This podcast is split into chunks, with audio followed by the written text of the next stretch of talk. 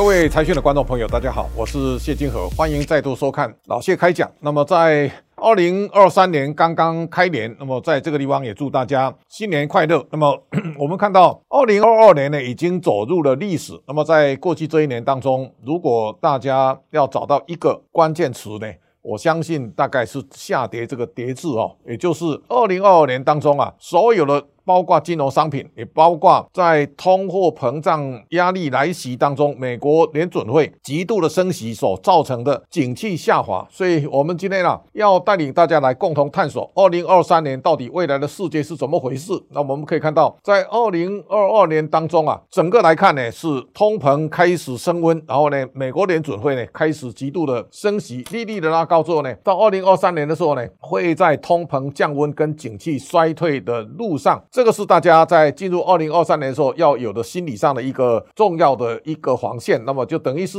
从现在开始，那么景气开始有感受到下滑的迹象。这个下滑的迹象呢，我们稍微来回头看一下。二零二二年当中啊，表现最出色的是美元。我们一再讲，美元指数呢，从九十五点六五啊，一路到一百一十四点七七八。现在呢，美元指数啊，在了十月之后呢，它反转，现在到一百零四左右。美元开始慢慢在调整了。那这个时候呢，全球股市大家可以稍微回想一下，美国的道琼指数呢，下跌八点一七趴，标普五百跌了十九点四四趴，纳斯达克呢下跌三十三点一，而美国的费城半导体呢，跌了百分之三十五点八。这个是在科技股当中啊，跌势相对是最惨烈的一组。那这当中啊，大家可以看到，现在景气在下降的路上啊，美国的相关的个股，这是特斯拉，在这个二零二三年开年第一个交易日呢，跌了八趴以上。所以这个时候大家可以看到，特斯拉最高啊，它从一千两百四十七块美元一路往下，在经过一拆三之后呢，现在跌到一百零八点一二啊，最低盘中一百零四点六四啊，现在它的市值从一兆两千四百八十七亿美元。跌到多少呢？现在剩下三千六百零三亿，所以它在一整年当中跌幅最大呢。它市值少掉九千一百多亿。马斯克呢，大概身价少了两千亿以上。那这个时候呢，我们大家可以感受到美国的科技股所带动的一个跌势啊。那么现在看起来非常的惊悚。我们稍微再回头看一下，苹果在开年第一天，它最低跌到一百二十四点六四，已经跌破两兆了，等于现在市值一兆九千五百七十七亿。然后呢，亚马逊呢是跌了五十八趴左右，这个也是。非常惨烈，它从两兆的市值现在增加八千三百二十六亿哈，这个关键是 Meta 跟 Tesla 股价都大跌七成以上，NVIDIA 呢最高跌幅是达到六十八点七四，而台积电跌五十八点八六，这个都是相对大的跌幅。所以美国在封关之后呢，道琼表现不错，但是纳斯达克呢相关科技股表现非常惨烈。那最早下跌的是 Meta 的股价呢，从三百八十四点三三一路跌到八十八点零九，然后它的市值少掉八千亿以上。在元宇宙交易没出来的时候呢，看起来它的压力也非常沉重。那这个情况来看呢，美国的银行股反而在二零二二年的表现非常出色，六大银行加起来呢，总共赚了一兆美元以上。这个是在逆势当中啊，我们可以看到，慢慢有一些产业呢，进入二零二三年之后呢，它会展现不一样的一个新的态势。那台湾的景气开始往下滑了，我们看到二零二二年呢，台股全年下跌四千零八十一点，那么跌幅呢是百分之二十二点四，在亚洲股市当中啊，我们仅次于南韩，南韩跌了。二十四点九趴，在景气下滑的路上呢，台湾因为我们有半导体产业，那么这个时候呢，它相对是受到影响是比较大的。二零二三年之后呢，我们第一个先看到耶伦现在开始站出来讲，他说二零二三年美国的通膨将大幅的降低，最大的关键呢是原物料就大幅的下跌。在这个礼拜当中，我们看到一个重要的讯号，天然气的价格呢，一立方米现在是掉到四点零四美元，它从最高点九点七七啊一路往下掉，看起来这是一个。非常不寻常的讯号，在冬天天然气需求非常殷切的情况之下呢，天然气的价格跌了六十趴。而另外呢，俄乌开战之后，卢布一度从一百五十七块呢升值到五十点五六五，在这几天卢布又回贬到七十九点二五。那么这个讯号呢，看起来也不太寻常。所以如果这个迹象来看的话，俄乌战争也许可能会有一些重大的变化，这是值得大家高度要注意的一个讯号。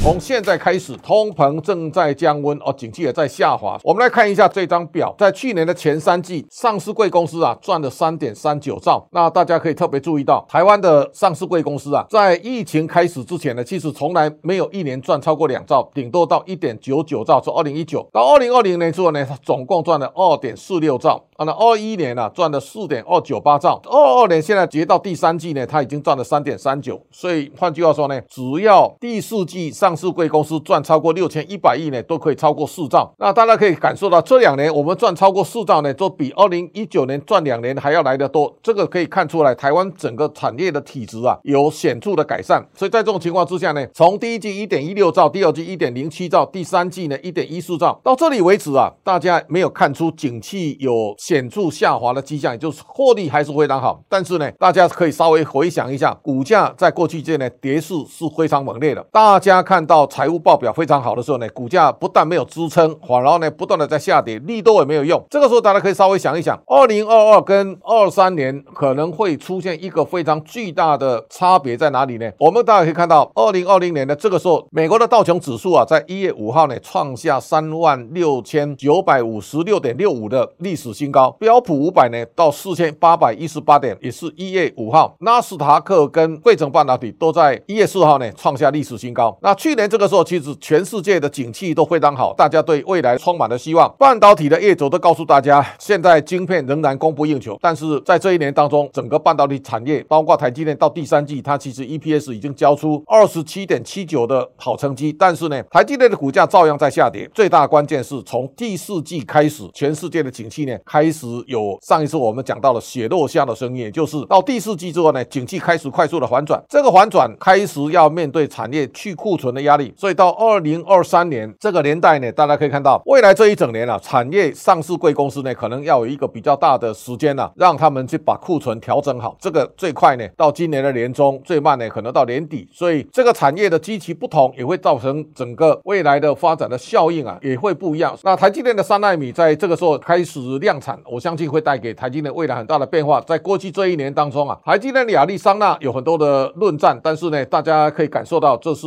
对台湾来讲，应该是一个很重要的一个好的开端。所以，半导体产业还是台湾的最重要的富国神山。在二零二三年，可能还有一个产业值得大家高度关注：美国的两千七百亿的军工订单啊。在经过这一次呢，大家看到全世界所有产业都在去库存，现在最没有库存余地的，大概就是军工产业。也就是说，在这一次俄乌战争当中啊，大概军火商啊把这种库存啊拿出来，大概打了大半了。那这个时候呢，开始每一个国家都在发展军工产业。大家看到韩国希望啊，那南韩成为全世界前四大军工产业的巨擘哈。那美国当然现在实力最强大。台湾的代工的订单，我们看到台股在通关之前呢、啊，我们的航天军事相关的指数呢达到一千五百八十九点七八。这个时候显然它是有很大的发挥的效力了。日本的军工股表现非常好，三菱重工股价一直。在明显的上涨。那大陆你可以看到大疆的无人机呢，现在也成为大家关注的焦点。这是在二零二三年当中啊，大家可以稍微留意的亮点产业。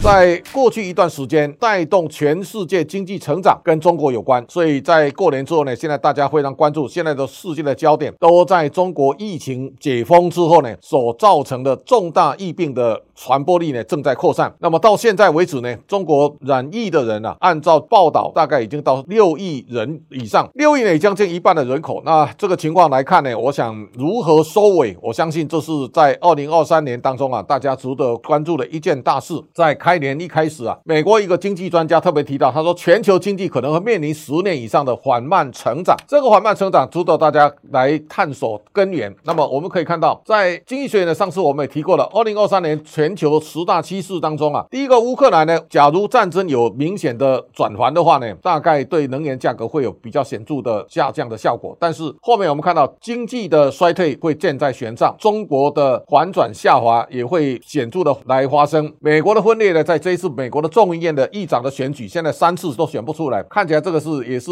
有压力的。包括后面的这个热点，中国可能对台湾采取行动或中印边界的冲突、土耳其的危机等等，我们不多讲。但是呢，大家可以锁定一个呢是经济的衰退，可能箭在弦上。这个时候，大家对中国的未来，我想到一个关键性的转折了。过去三十年，全世界能够经济快速成长，中国是全世界成长引擎当中最大的这一颗。那这个时候呢，我们可以看到，在二零二二年的时候呢，全中国最畅销的一本书是我们财讯的重要的朋友，那么辜朝明先生的《大衰退年代》这本书啊，其实在三十年前，日本在泡沫经济之后，它已经出版了。它最有名的理论叫资产负债表的修补，也就是说，日本在过去的三十年为什么叫失落的年代？日本人努力在还钱，大家改善财务报表。那这个时候呢，企业呢不断的还债，日本的还债呢还了三十年，最大源头在哪里？在一九九零年，日本房地产大涨的时候，日本人去买房子呢，比方说你在东京买一亿的房子，向银行贷款八千亿，这个时候呢，在泡沫之后呢，房地产掉到剩两千万日币的时候，你欠银行八千万，日本呢从此开始啊，不断的还钱，这样一还还了三十年，还到现在呢，终于啊把债务还清了。现在大部分的日本公司呢，财务结构啊都非常良好。那我们大家可以看到，全球金融市场，只要你房地产暴涨的，大概都有泡沫的危险。就一九八九年日本，然后一九九七年亚洲金融风暴，到两千零一年的恐怖攻击之后呢，零八年美国雷曼兄地倒闭之后呢，这个房地产暴涨所引发的泡沫的危机呢，这种考验啊，中国从恒大开始，所以恒大的债务我们一再的在讲，所以这个时候它的效应在扩散。香港经济日报的特派记者李春在讲，暴雷的地产公司啊都在排着队啊，一个一个爆。这个时候呢，这一种资不抵债的现象正在迎面而来啊，我们可以感受到中国现在当务之急呢，如何把现在即将引爆的房地产泡沫呢，把它戳破。那不敢戳破的话呢，房地产的压力呢会持续很长一段时间。那从现在开始，中国要面对三驾马车全部都往下走的一个考验。一方面呢，投资呢已经开始停滞了，而消费力呢在减退。最后呢，出口如果开始到像十一月呢，中国的出口已经进入到衰退的状态了。那这三只脚如果全都折断，这个时候大家可以感受到，当供应链发生变化之后呢，中国一定会面临非常大的考验。台湾很多的企业在过去三十年，它的成长的动能呢来自中国，但是呢，最近我我们看到像八方云集要把在大陆的餐饮全部撤出来之后呢，股价突然大涨一倍，这个情势啊正在逆转，也是告诉大家，未来的中国投资呢不再像过去一样它变成险水，而是未来有很多的陷阱，那可能大家要格外的小心。全世界呢进入二零二三年，它是一个大的调整，这个大的调整呢可能会呈现一个变化。去年这个时候呢，全世界都乐观，但乐观呢现在呢，大家在这个时候呢极度悲观，但是在极度悲观，其实股价已经大跌一整年了。接下下来的一整年呢，它会呈现一个在景气衰退当中，你不断的看到的都是坏消息，但是在坏消息当中呢，股价开始有抗跌的力道了。这个时候呢，大家可以稍微想象一下，在即将来临的二零二三年，每一个月的营收跟每一个季度的获利的变化呢，它会成为股价调整的关键。而另外一个呢，台湾的大型的公司啊，可能在面对景气下滑当中呢，它比较不容易使力，但是呢，中小型的公司有利基型的产业呢，会在二零二三年仍然有活蹦乱跳的机会。这是今天老谢开讲给大家的报告，祝大家新年快乐，感谢大家观赏，下周同一时间请大家继续收看。